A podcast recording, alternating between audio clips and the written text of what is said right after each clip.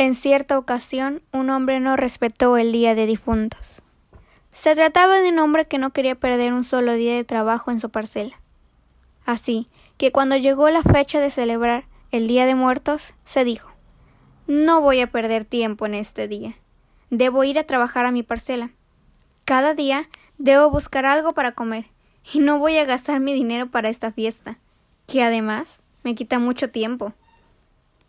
Así que se fue a trabajar al campo.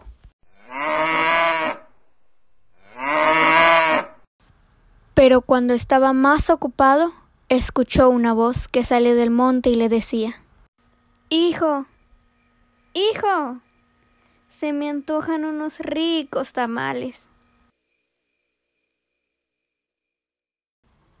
El hombre se quedó muy sorprendido y pensó que era su imaginación la que le hacía oír cosas, pero poco después escuchó claramente otras voces, como de personas que conversaban entre sí.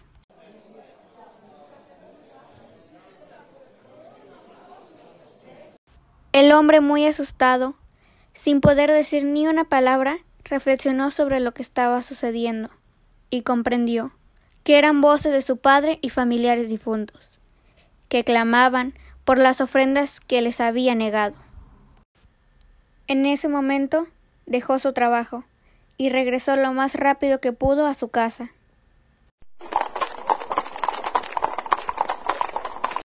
Cuando por fin llegó a su casa, ya que había sido un camino muy largo, azotó la puerta en busca de su esposa.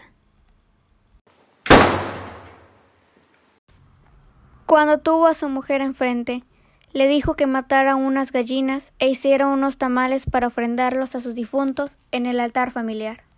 Enseguida, la mujer se dirigió hacia el patio en busca de las gallinas. Mientras la mujer trabajaba sin cesar en la cocina, preparando las ofrendas,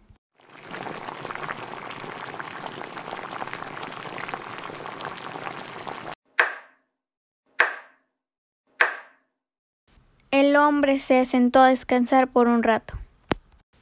Cuando todo quedó listo, la mujer empezó a servirlo en los platos. Iba a punto de despertar a su esposo cuando de repente se escuchó que tocaron la puerta. La mujer se dirigió hacia la puerta, pero cuando la abrió no había nadie.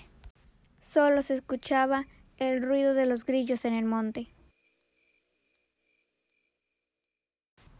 La mujer regresó a despertar a su esposo, pero ésta no logró hacerlo, pues el hombre estaba muerto.